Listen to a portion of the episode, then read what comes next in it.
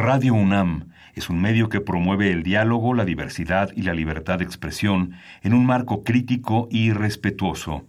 Los comentarios expresados a lo largo de su programación reflejan la opinión de quien los emite, mas no de la radiodifusora. Radio UNAM presenta Perfiles. Un espacio abierto al conocimiento y la crítica de los proyectos universitarios que transforman nuestro país. Conduce Hernando Luján.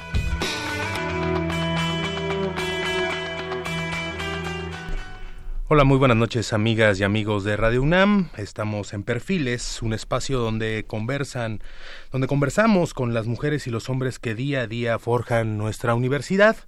A nombre del maestro Hernando Luján, que sigue en una recuperación muy exitosa y que le mandamos un abrazo a nombre de este equipo de producción. Eh, le saluda Jonathan López Romo, eh, eh, amigo de ustedes de la Coordinación de Humanidades de la UNAM. Esta, esta emisión de perfiles está dedicada a la actividad de las investigadoras e investigadores del subsistema de humanidades y de ciencias sociales. Hoy es un lunes muy, muy especial. Y tan especial es porque hoy llegando a estas instalaciones de Radio UNAM en Adolfo Prieto, eh, me encontré con una frase que dice, entre todos, todos sabemos. Y esto se trata perfiles de una construcción a partir del diálogo con, con, los investigadores, los grandes investigadores e investigadoras de la UNAM, que, que, que a partir de sus investigaciones tratan de proyectar eh, la realidad de, de, nuestro día a día. Y el tema de hoy eh, es interesante porque es un tema que vemos, que escuchamos, como están escuchando ahorita esta emisión de, de, perfiles, y sencillamente son, o sea, para definirlo, son medios de comunicación.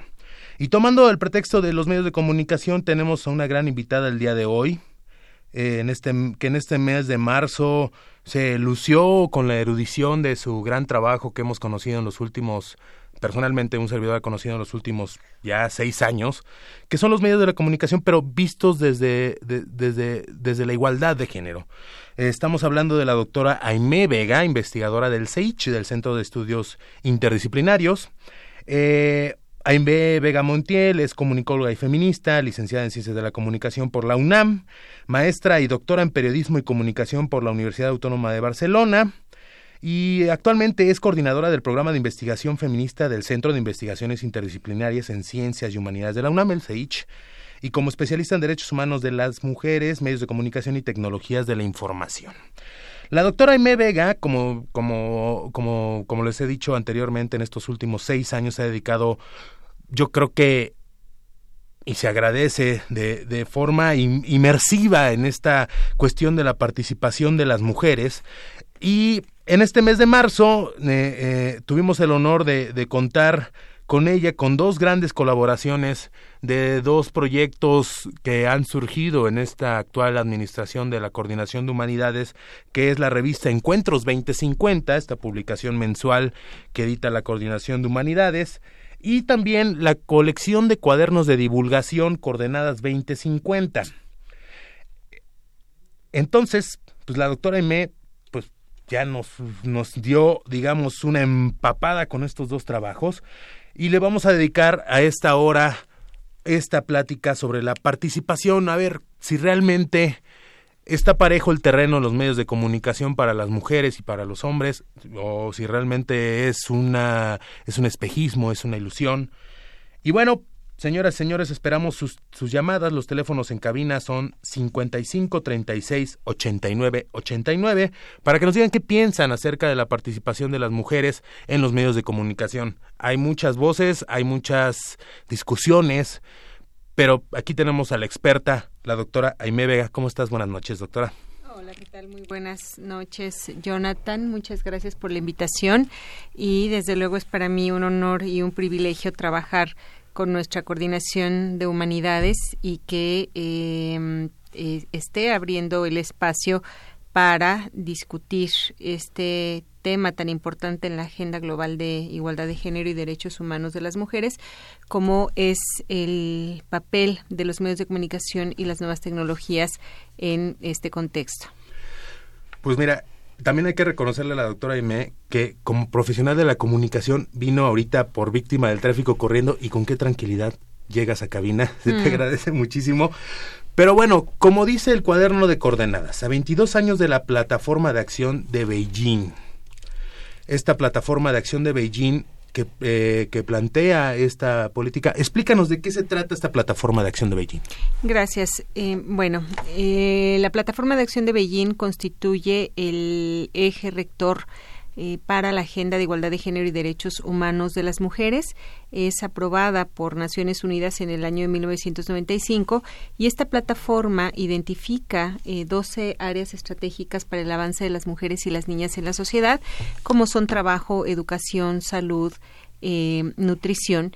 Y una de esas 12 áreas estratégicas apunta al papel de los medios de comunicación y las nuevas tecnologías en esta materia.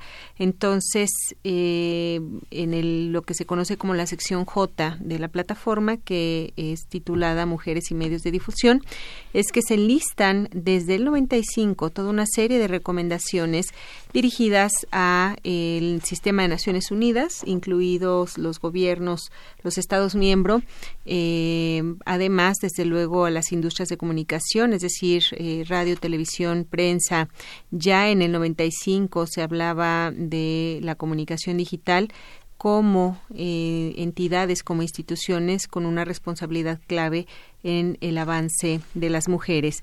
Lo que nos permite llegar a Beijing es una serie de diagnósticos que desde los años 60 inician académicas feministas en las universidades del mundo y que dan cuenta de la prevalencia de la discriminación y la violencia contra las mujeres en el discurso de los medios. O sea, es decir, el, el, el, primer gran tema en la agenda de género y comunicación lo constituye esto de la representación eh, de las mujeres a través de estereotipos sexistas, la sexualización de las mujeres y las niñas en el discurso de los medios, eh, la prevalencia de formas que discriminan y violentan a las mujeres por su condición de género y esto se empieza a evidenciar a nivel internacional y es en este marco en el que en 1975 se celebra la primera Conferencia Mundial de la Mujer de Naciones Unidas en nuestro país, por cierto.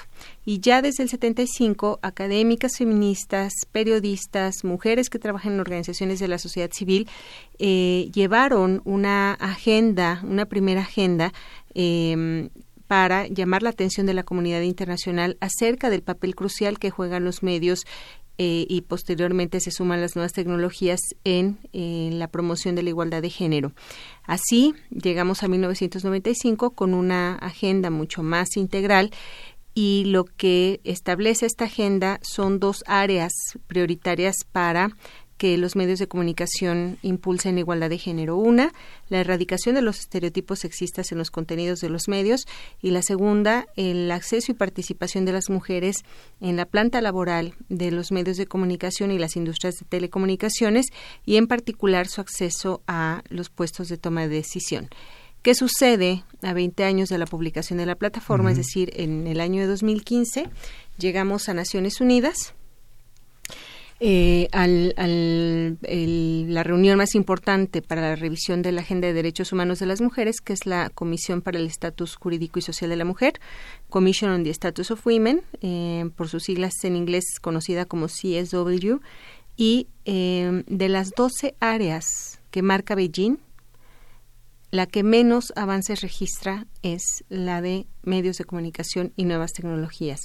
Y esto a razón de que son estos sectores, que son estas industrias las que no están asumiendo su responsabilidad en esta materia. Es decir, lo que observamos ahora a 23 años de la publicación de la plataforma es que la comunicación digital, por ejemplo, representa un desafío. ¿Por qué razón? Porque las plataformas de salida para la difusión de contenidos que estereotipan, que discriminan a las mujeres, se han multiplicado. Un ejemplo, y esto lo, lo mencionamos aquí en, en, el volumen, en el cuaderno de, de coordenadas, eh, un ejemplo lo representa la industria de la pornografía, ¿no? que eh, ya en el año 2006, eh, según la organización Feminist Peace Network, eh, hablaba de la existencia de 4.2 millones de páginas web que ofrecían pornografía, es decir, el 12% del total de sitios web en el mundo, 100.000 de los cuales ofrecían pornografía infantil.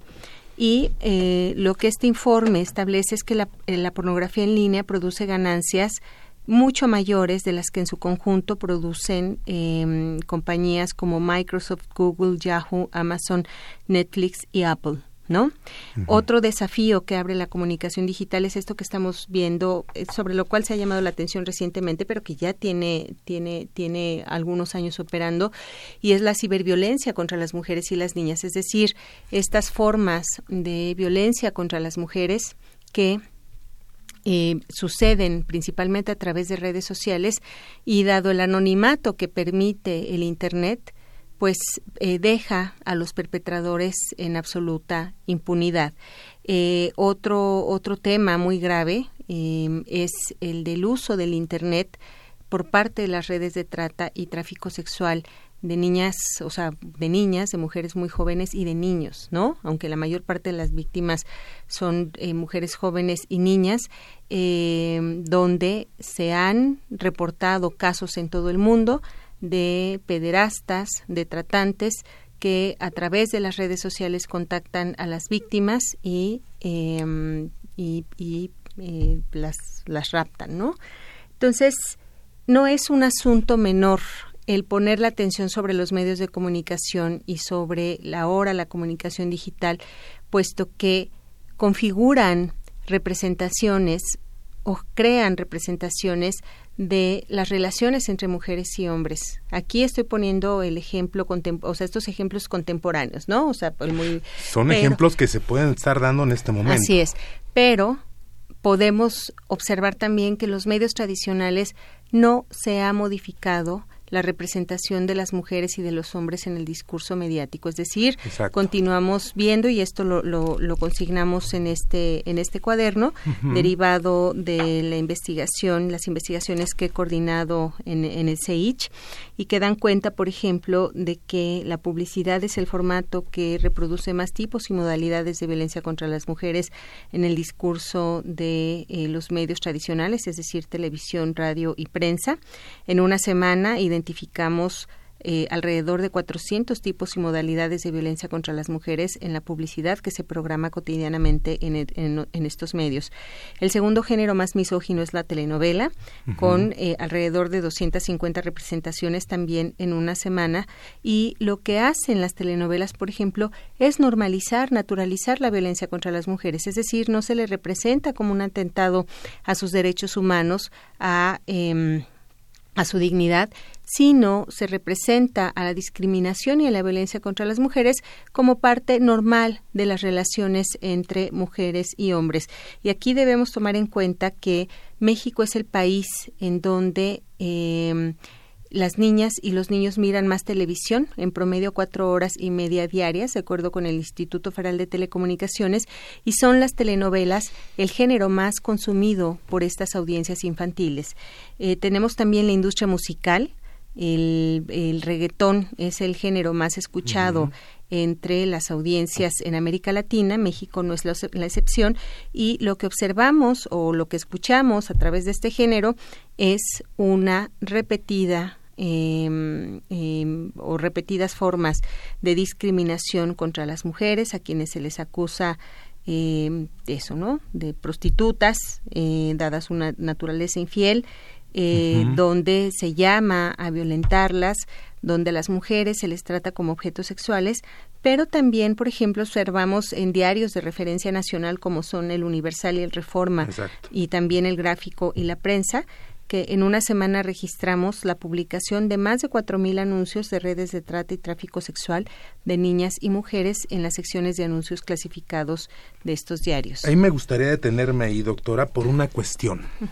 Me llama la atención, no voy a decir nombres de, de estos, de estos diarios que, que menciona en el cuaderno, pero me llama uno en particular, de hecho, de hecho tres de los cuatro, y principalmente uno que llama a un evento, me acuerdo mucho hace dos años, un evento que el, flamante director del periódico llama a las mujeres líderes del país y no sé qué, y un gran encuentro en donde se reconoce la labor de las mujeres. Cambio las secciones y te vas a los avisos de ocasión y ahí te encuentras con eso.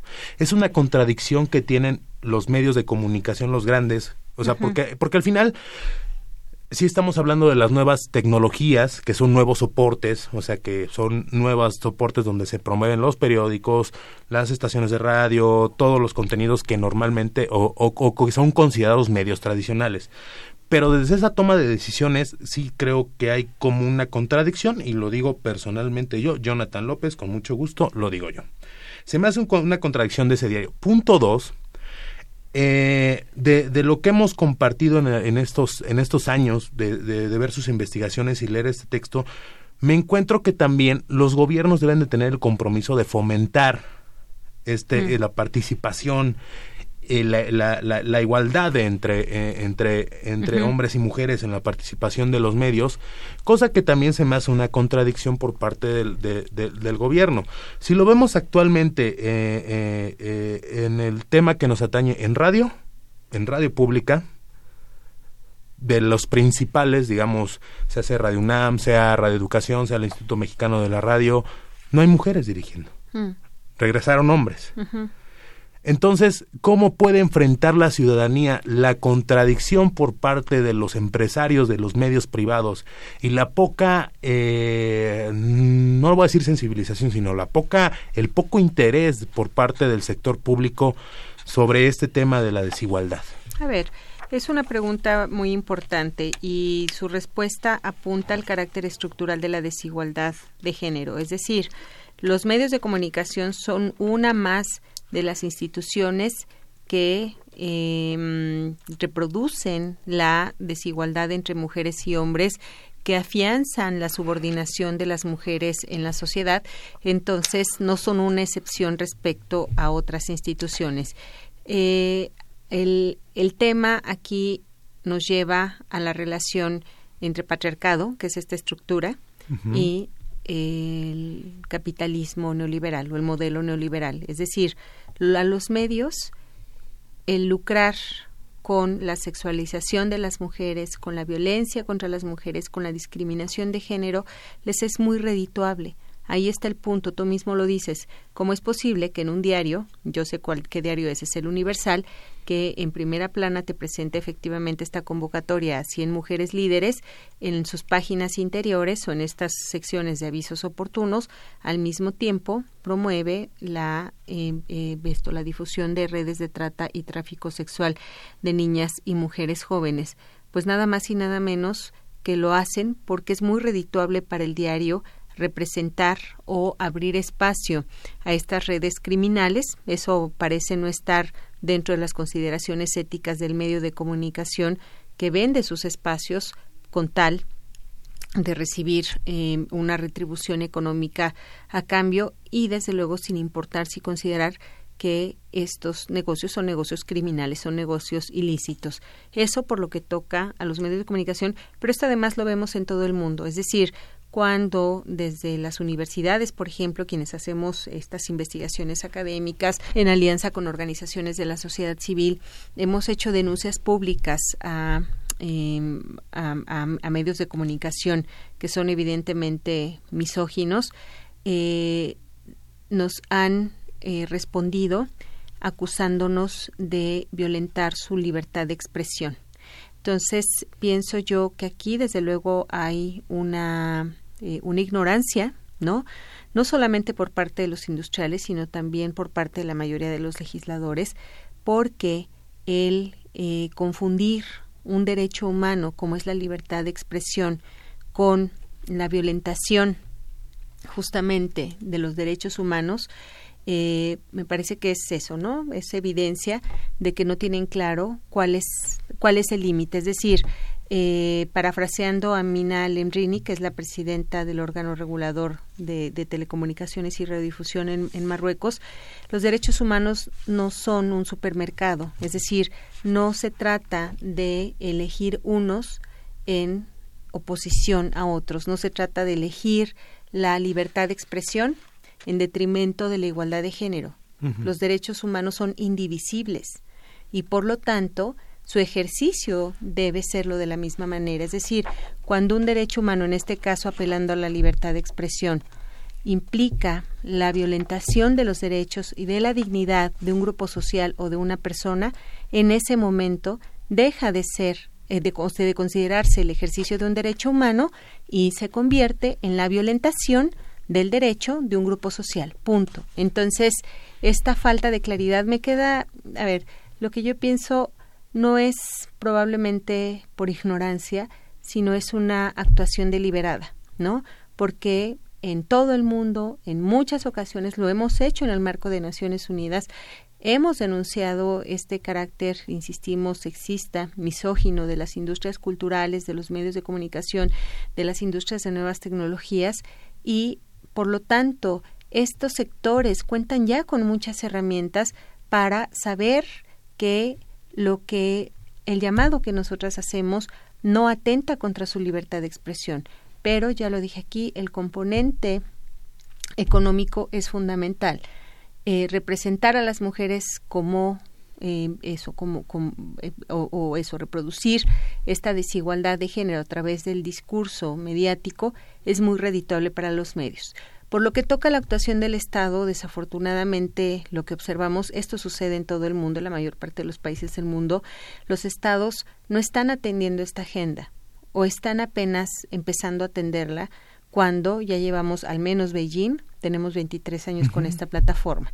Pero entonces también entendemos, bueno, eh, eso, yo como feminista, como académica, eh, cuento con el ejemplo de maestras como Marcela Lagarde, quien, eh, eso, quien me ha mostrado el camino y la importancia de ser estratégicas, es decir, de entender, ok, si el Estado no ha abierto el camino en esta materia, es responsabilidad de nosotras entonces hacer una buena parte del trabajo. ¿En qué ha consistido o cuál es, me parece, la responsabilidad de la universidad, de quienes estamos en la academia? Justamente construir investigaciones diagnósticas que les den evidencia a tomadores de decisiones, es decir, a legisladores, es decir, a instituciones como la Secretaría de Gobernación, que es la que se encarga de vigilar eh, contenidos en los medios de comunicación, darles evidencia a través de estos diagnósticos acerca de las, eso, que, les dé cuenta más bien de eh, las dimensiones de este problema, de la desigualdad de género y de la violencia contra las mujeres en los medios de comunicación y las nuevas tecnologías. Y por otro, mostrarles que el Estado mexicano al ser miembro del sistema de Naciones Unidas, ha asignado todos estos acuerdos internacionales. Es decir, que hay un marco jurídico internacional que favorece que en México podamos avanzar en esta materia. Y entonces es en lo, o sea, en particular es en donde yo he centrado mis esfuerzos, es decir, todo lo que yo condenso en este cuaderno es producto de investigaciones diagnósticas que dan cuenta de las distintas dimensiones de la agenda de género y comunicación. Estas eh, investigaciones me han servido justamente como argumento para presentar, en este caso en el año 2014, al Senado de la República, una propuesta dirigida a transversalizar la ley de medios con perspectiva de género. En 2014 se discutía en el Senado em, el proyecto de la reforma de telecomunicaciones y radiodifusión. El proyecto que se discutía era la iniciativa presidencial y entonces sobre esa iniciativa hice una propuesta eh, que incluía modificaciones a 35 artículos y de esos 35 fueron aprobados nueve. Es decir, la nueva ley de telecomunicaciones y radiodifusión incluye nueve artículos que promueven la igualdad de género. No es suficiente, sin embargo, es un buen comienzo. ¿Qué sucede en, en, en, en otras materias eh, legislativas relacionadas con la agenda de medios de comunicación? En México contamos con un marco normativo, un marco jurídico en derechos humanos de las mujeres muy sólido. Por ejemplo, contamos con la Ley General de Acceso a las Mujeres a una Vida Libre de Violencia, la Ley de Igualdad entre Mujeres y Hombres, la Ley de Derechos de Niñas, Niños y Adolescentes, la Ley contra la Discriminación y la Ley contra la Trata. Estas cinco leyes incluyen ordenamientos jurídicos a los medios de comunicación. Es decir, estos cinco instrumentos advierten la importancia de los medios de comunicación en sumarse a la erradicación de la violencia de género, en la erradicación de la discriminación contra las mujeres y las niñas. Y entonces eh, tomamos esa base como argumento para presentarnos al Senado, insisto, en el año 2014 y eh, podemos decir que hoy existe ya en nuestro país un piso jurídico que nos da pinzas. Insisto, no es suficiente, pero es un buen comienzo. Es un buen comienzo, doctora. Ya nos, ya lo estamos viendo, ya lo vimos desde la estructura gubernamental, pública, las personas que puede sonar un poco fría mi expresión, pero es una realidad que mueven los hilos de, esta, de este monstruo que son los medios de comunicación. Pero vamos a hacer una pequeña pausa. Agradecemos sus llamadas de, de, la señora Dulce María que dice sobre la frase que cité en la entrada de Radio UNAM de todo, todos lo sabemos entre todos. Dice que es de Alfonso Reyes, lo vamos a consultar. Le agradezco mucho la participación. Aquí estamos abiertos a todas las expresiones porque la universidad se trata del diálogo. Estamos en cabina en el 55 36 89 89, 55 36 89 89. Estamos en Perfiles, un espacio donde conversamos con las mujeres y los hombres que día a día forjan la universidad. Llámenos, tenemos tres paquetes, un, eh, tres paquetes con dos ejemplares de uno con la revista de encuentros 2050, donde escribe la doctora Aimé Vega Montiel, y por supuesto su cuaderno de coordenadas 2050, para que vean los esfuerzos de la Coordinación de Humanidades y principalmente el esfuerzo de la doctora Aimé Vega de picar piedra volcánica, de salir del campus universitario y difundir cómo los universitarios y las universitarias fomentan pues la participación equitativa en esta cancha de los medios de comunicación.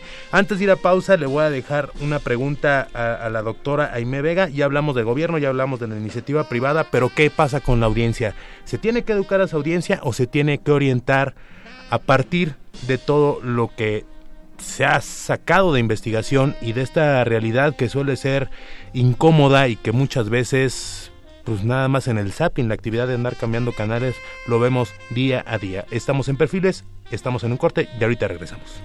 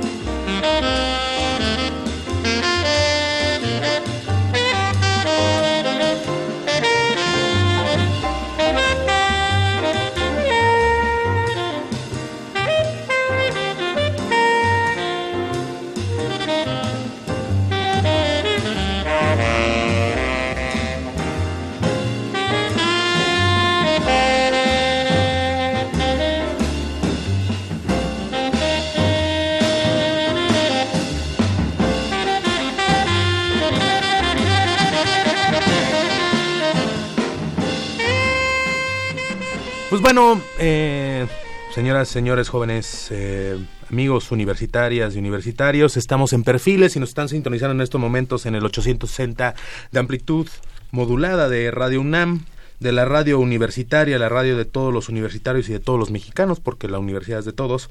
Estamos en Perfiles, un espacio donde conversamos con las mujeres y los hombres que día a día forjan nuestra universidad. A nombre del maestro Hernando Luján, le saluda Jonathan López Romo de la Coordinación de Humanidades de la UNAM. En este equipo de trabajo nos acompaña Rocío García en la producción y don Humberto Sánchez Castrejón en la operación. Agradecemos también a nuestro compañero en cabina eh, que hace unos momentos eh, nos presentó al maestro Jesús Ruiz Montaño.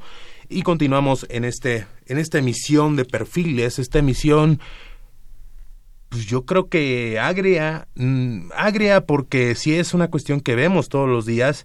Y justo antes del corte le dejé, dejé una pregunta al aire a la doctora Aimé Vega, de investigadora del CEICH, feminista, comunicóloga, especialista en los medios y más en la cuestión de la igualdad de género eh, eh, en esta en los medios de comunicación, en la industria cultural, en la industria del entretenimiento, en todo lo que involucra lo que vemos y escuchamos a diario y que vemos en nuestros celulares ya también. en, el, en la primera parte de la entrevista hablamos de la responsabilidad que tienen que tener el sector privado, el sector público, y la pregunta que la vuelvo a repetir a la doctora es, ahora vamos del lado de del, del receptor, de la audiencia, del usuario. ¿Se le debe de educar o se le debe de orientar? Y lo voy a agregar porque, porque luego pasa y sucedió en un esfuerzo en últimos años, o se le debe defender. A ver, es igualmente una buena pregunta. Solamente quiero completar eh, el balance sobre el papel del Estado. Em, aclarar que los avances que se registran han sido producto del el trabajo de, que hemos hecho desde el feminismo, insisto, la academia, las organizaciones de la sociedad civil, organizaciones de mujeres que trabajan en los medios de comunicación. Y eh, desafortunadamente no, no contamos con una política integral por parte del Estado. Hay algunos esfuerzos, eh, pero son aislados y aquí lo que requerimos es eh, que se ponga la atención plena en esta materia. Hemos visto recientemente con el movimiento MeToo que denuncia la desigualdad de género en la industria cinematográfica en Hollywood, cómo logra eh, eh, eso atraer la atención de más de un millón de mujeres en todo el mundo, en otros sectores que igual denuncian haber sido víctimas de acoso y de violencia eh, por su condición de género. Entonces, considero que estamos en un momento histórico, en una, tenemos una oportunidad histórica eh, frente a nosotras que definitivamente eh, tendremos que aprovechar. ¿Qué pasa en materia de las audiencias?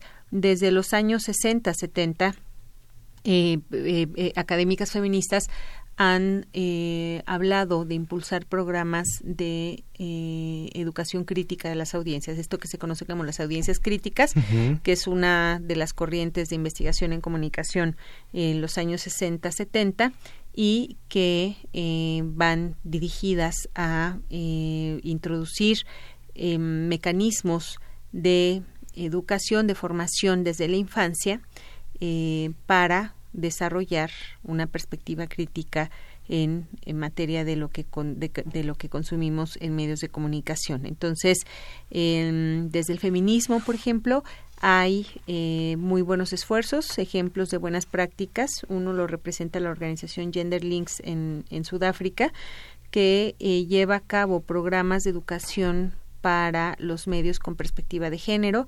La propia UNESCO, su oficina central en París, tiene un programa de educación para los medios y las nuevas tecnologías eh, y de la mano con la Alianza Global de Medios y Género, la GAMAG, eh, que yo presido, eh, se, esto, se, se ha elaborado una agenda dirigida a impulsar la igualdad de género en estas políticas de educación para los medios y para nuevas tecnologías.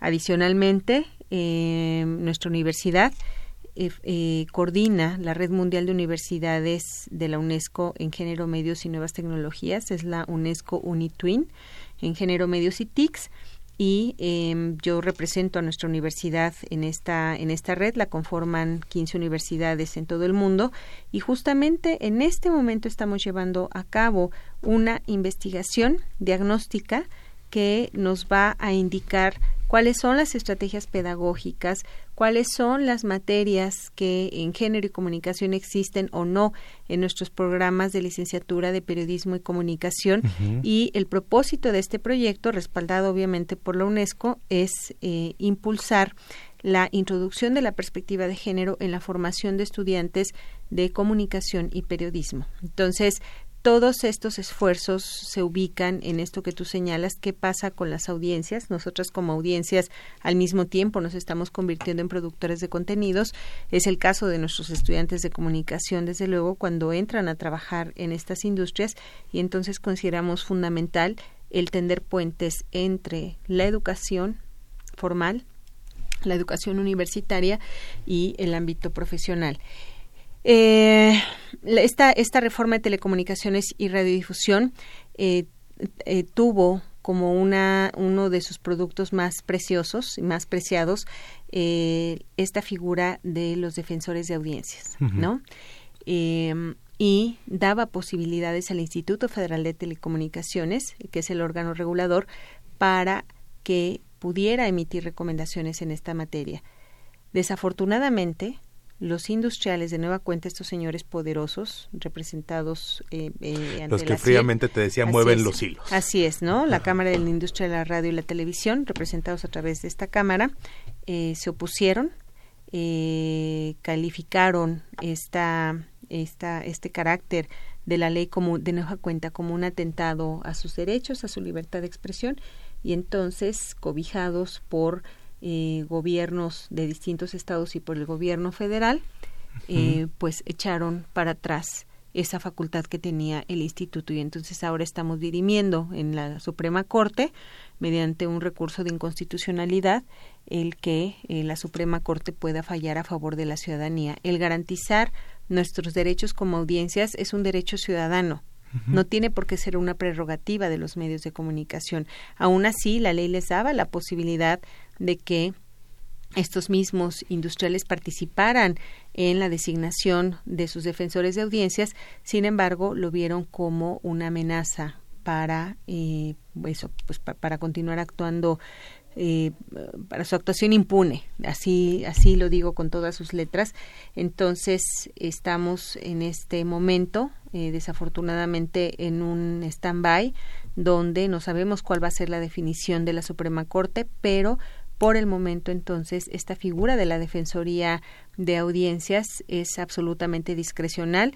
Debo decir, claro, son los medios públicos los que están asumiendo esta, esta responsabilidad, también los medios comunitarios, porque lo tenemos que hacer. Eh, nosotras recientemente, nosotras me refiero eh, tres organizaciones feministas y yo a título personal, conformamos la Alianza por el Derecho Humano de las Mujeres a Comunicar y ganamos recientemente lo que será la primera estación de radio de carácter feminista en la Ciudad de México. Estará en el 106.1 de FM, Violeta Radio, y estamos nosotras obligadas eh, a nombrar a nuestra defensora de audiencias. Pero eso no sucede con los medios privados. Y los medios privados son los que dominan el espectro y son los que monopolizan el, el, eso, los contenidos que circulan, que se difunden a través de las radios y las, las televisiones en nuestro país. Entonces, eh, sí pienso es fundamental el trabajo que podamos hacer con la ciudadanía desde esta perspectiva de la formación de audiencias críticas. Y ahora sí, como obra de teatro, primer acto, funcionarios y empresarios. Segundo acto, audiencias. Tercer acto, propongo de conversación la parte yo creo que del jamón de este sándwich que somos todos los que trabajamos en medios de mm, comunicación, mm. operadores, productores, guionistas, mm. todo lo que es una estructura que para que suene esto. Tres anécdotas de, medios públicos que me han tocado a mí. No estoy en Radio UNAM, otro medio.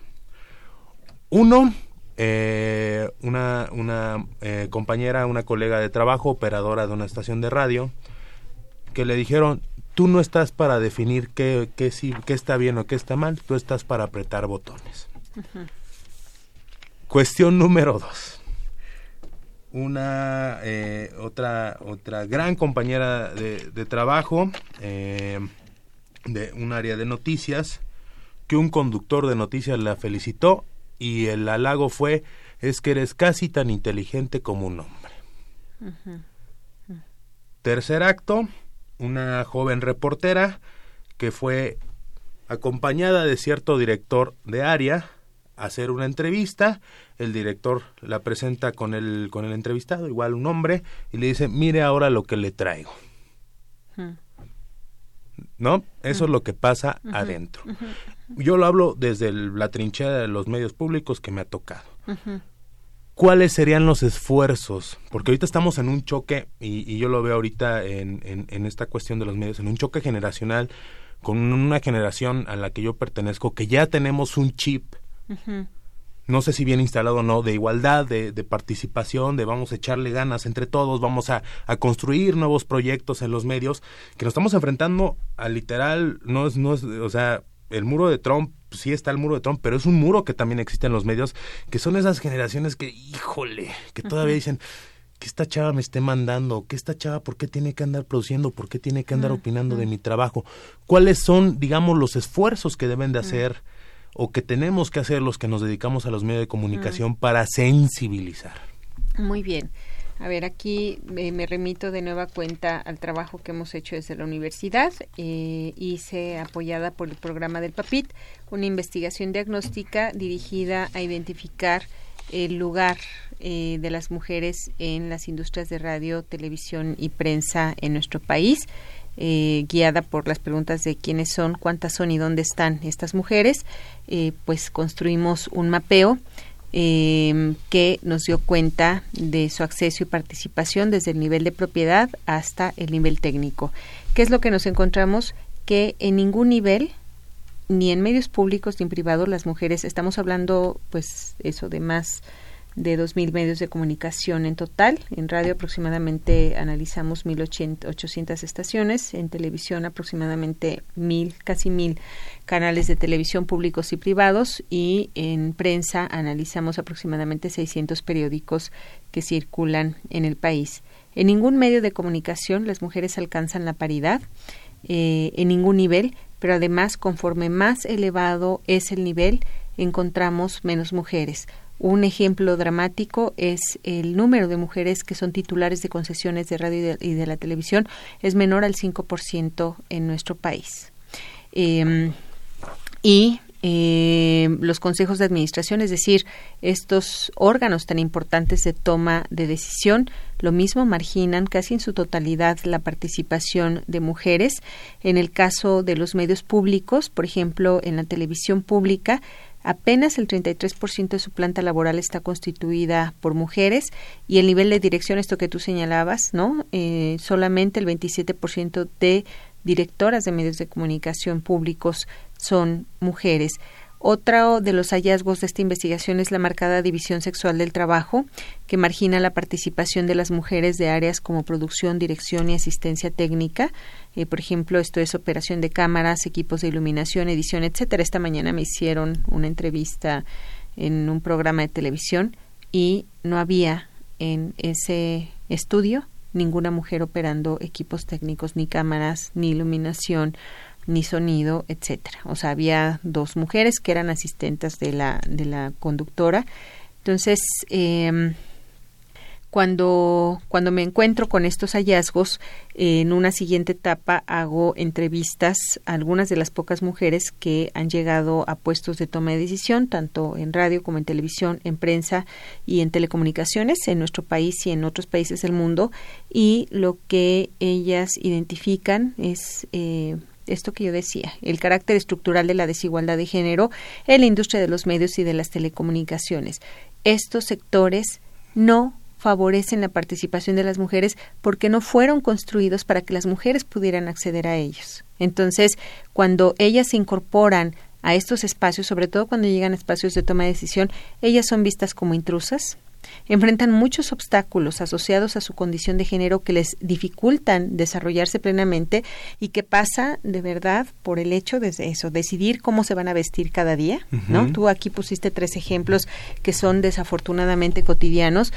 Otra es la masculinización de las prácticas de trabajo, o sea, varias de ellas me respondieron, bueno, eh, Em, em, lo, dice muy bien una investigadora española, Joana Gallego, en una investigación que hizo en las redacciones del país, La Vanguardia y otros diarios españoles.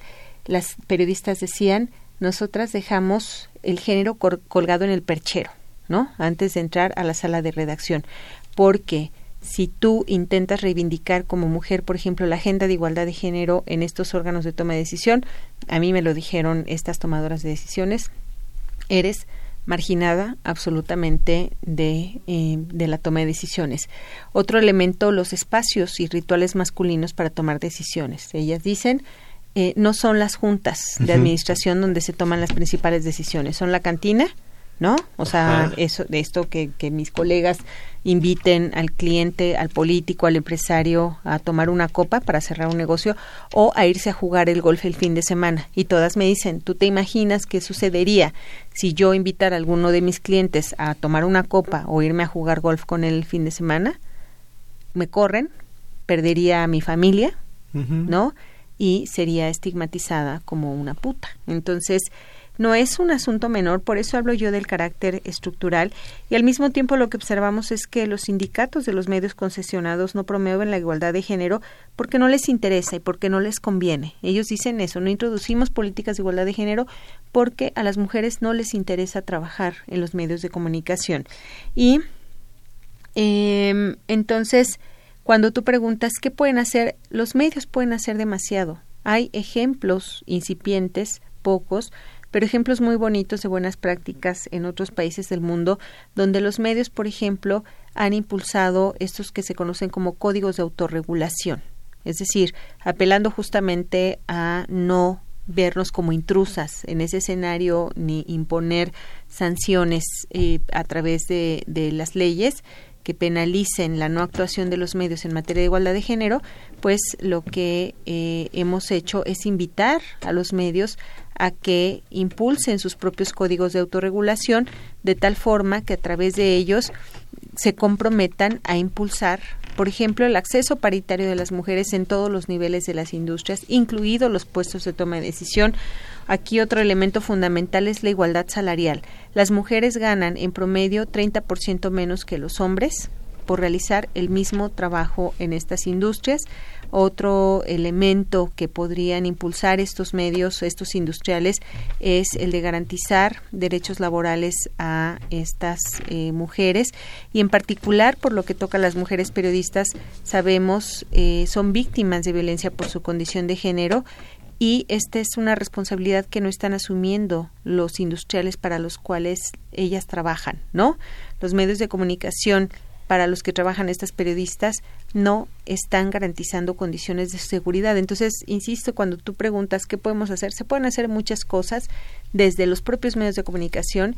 Esto, me queda claro, es un asunto de voluntad por parte de los industriales, por parte de estos señores que tienen mucho poder y que perfectamente podrían utilizarlo para favorecer la, eh, eso, la, garantía de que las mujeres puedan acceder a condiciones laborales dignas, condiciones laborales seguras, a erradicar el acoso, pero volvemos al tema. Es un problema estructural del cual ellos se benefician. Qué fuerte, por eso digo que es una emisión mm. como agria, pero mm. interesante porque también eh, el, el objetivo es sensibilizar, mm. ¿no? Y que también veamos una realidad tangible, porque en este mundo del entretenimiento, de las plataformas, vemos, lo estaba comentando el fin de semana con, con, con, con mi novia, con mi pareja, series como House of Cards, series como Black Mirror, que dicen, oye, ya viste cómo se mueven las cosas. Dicen, señoras y señores, es la realidad. O sea, no la vean como diversión. Mejor enfréntense a la realidad y traten de hacer un cambio en la calle.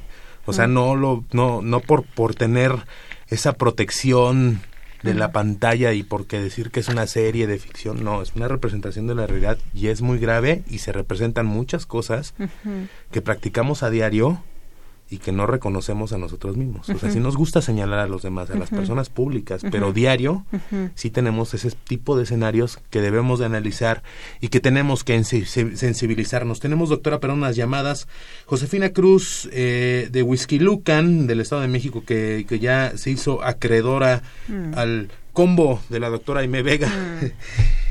Dice, para felicitar a la doctora Aime y la labor tan importante, sobre todo en vísperas del Día Internacional de la Mujer, eh, también le manda saludos calurosos al maestro Hernando Luján y esperamos que se recupere pronto. Nos unimos a este deseo de, de, recuperación y la felicitamos a usted por el interés de, de, tener en sus manos este combo de sensibilización de estas de esta más que revista y cátedra se va, a, se va se va a entretener, se lo va a disfrutar y va a conocer más de este tema eh, que, estamos tratando el día de hoy. La señora Servín, este, que le mandamos saludos también, felicitaciones a la invitada. Es un gran programa y muy bonito, es un tema muy interesante al que todos deberíamos poner atención y sí, tenemos que ver lo que es, yo creo que por eso el interés general y más que en perfiles que conversamos con, con, los grandes investigadores, en esta ocasión esta gran investigadora y amiga de la Coordinación de Humanidades, eh, la doctora Aimé Vega. Y para que vean que aquí este es un espacio de expresión y escuchamos a las audiencias, el señor Nájera Torres, así se identifica nuestro radio escucha, dice que hay algunos locutores suyos que hablan muy rápido. hablan de maquinita y no se alcanza a inteligir lo que dicen. Bájenle dos rayitas. Ojalá que nosotros le hayamos bajado no dos, sino tres y que le quede claro lo que estamos conversando porque es muy importante, eh, que es un tema que nos atañe a los que estamos aquí involucrados en esta emisión y también ustedes como audiencia. Si tienen alguna duda, con gusto vuélvanos a marcar en el 55 36 89 89. Personalmente le vamos a resolver sus dudas. Eh, también mm, eh, ya, ya mencionamos a la señora Marinés Ayala Gutiérrez y a Josefina Cruz, son las ganadoras hasta el momento de este combo de dos publicaciones, Encuentros 2050 y Coordenadas 2050, donde eh, amablemente la doctora Aimé Vega aporta este tema de la desigualdad de en los medios de comunicación.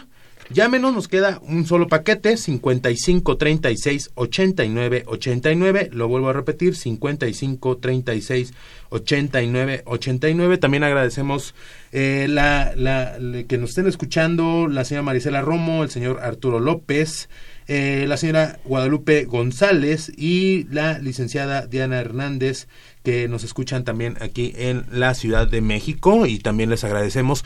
Ya nos quedan cinco minutos de, de programa. Desgraciadamente, esperamos pronto encontrarnos de nuevo, doctora M. Vega. Mm, ojalá. Claro que sí. Ojalá porque también tiene una agenda muy apretada en mm. este esfuerzo, no se crean, no nada más los investigadores están encerrados en un cubículo, no, salen mm. a combatir y más como la doctora M. Vega que le toca enfrentarse con funcionarios, que le toca encontrarse con ciertas cosas incómodas de nuestra realidad política y social, porque es muy fácil. Es como es como esta frase, no sé, doctora, si coincida, como que criticar también a los que están arriba nada más es escupir al cielo porque también nos atañe a todos, ¿no? Por eso quería tocar en estos tres actos funcionarios, empresarios, audiencia y también los que nos dedicamos a estos medios. Y como eh, como conclusión, este creo que dejamos muchas preguntas, como dicen en otros medios en el tintero.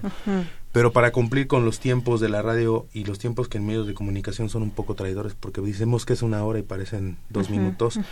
En este programa de perfiles usamos como eh, la tradición del maestro Hernando Luján es hacer preguntas de voto pronto. Yo digo una palabra y usted, doctora, nos contesta con lo primero.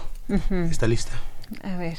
Me sentí como programa. A ver, si, a ver si me da la mente. Ahí va. Igualdad mujeres y hombres. Género. Eh, igualdad. Medios. Mm, aliados. Tecnologías. Aliadas. Feminismo. Filosofía política de derechos humanos. Investigación. Em, responsabilidad social. UNAM lo máximo. Espacio social. Acoso. Mm, erradicación. Silencio. Em, violencia. Denuncia. Em, eh, marco estructural. Aime. Eh, eso, que me necesito estar sana para poder servirle a este mundo. Pues bueno, ese es el compromiso de la doctora Aime Vega.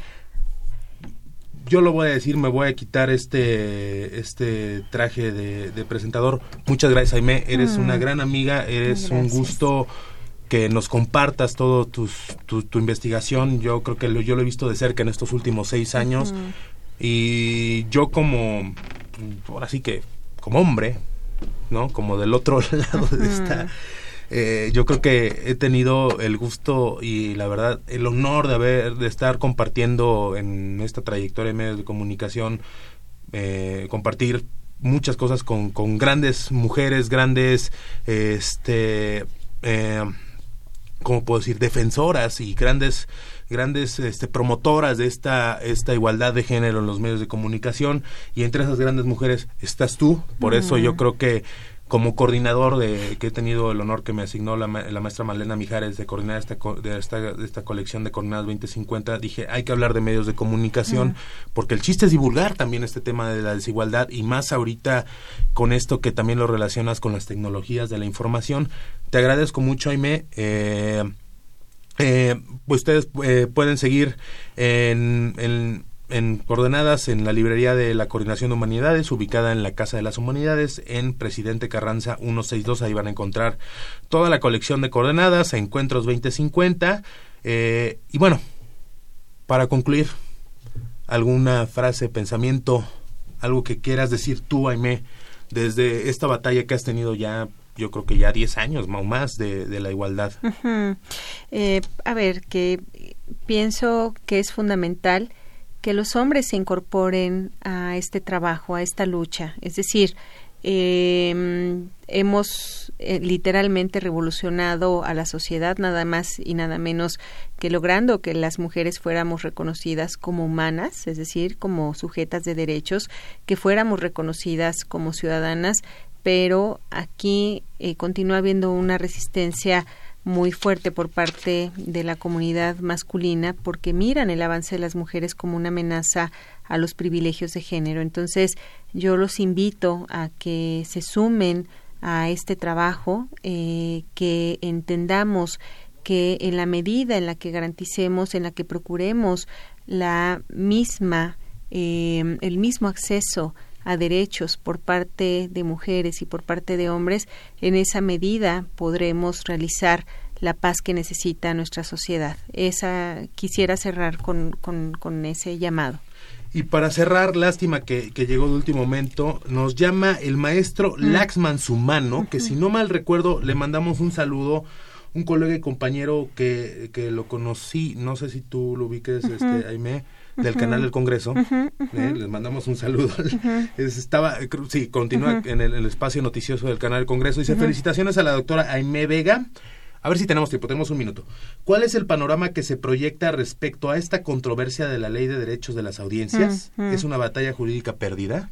A ver, yo lo decía hace un momento, es un gran desafío, sin embargo, apelamos a la responsabilidad de los magistrados en la Suprema Corte para que fallen una vez más a favor de la ciudadanía. Lo logramos en el año de 2006 con esta famosa llamada Ley Televisa, que mediante el recurso en constitucionalidad logramos que la Suprema Corte fallara a favor de, eh, de nuestro llamado eh, y anuló esa ley declarándola inconstitucional y entonces consideramos que es una nueva oportunidad para la Suprema Corte de volver a demostrar de qué está hecha esa Suprema Corte y de que está del lado de nuestros derechos. Pues bueno, saludos al, maestro Laxan Sumano, colega de otro medio público, el canal del Congreso. Muchas gracias, doctora Aime Vega. Mm. Nos vamos corriendo, señoras y señores. Esto fue Perfiles, un espacio donde conversamos con las mujeres y los hombres que día a día forjan nuestra universidad. En los controles técnicos, el, maestro Humberto Sánchez Castrejón, le mandamos un abrazo, muchas gracias.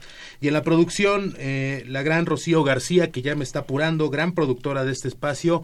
Y muchas gracias a todos. Recuerden, este medio y este país lo construimos todas y todos. Yo soy Jonathan López, a nombre del maestro Hernando Luján. Nos despedimos y nos escuchamos en otra próxima emisión de Perfiles. Gracias.